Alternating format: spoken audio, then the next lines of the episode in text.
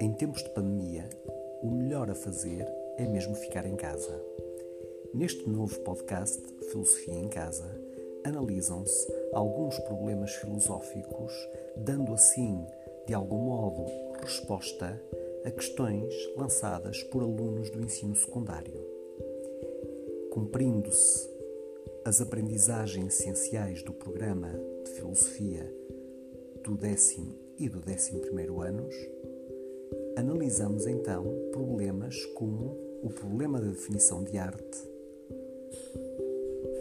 as provas para a existência de Deus, o problema do critério ético da moralidade e o problema da organização de uma sociedade justa. Espero que este podcast vos seja útil.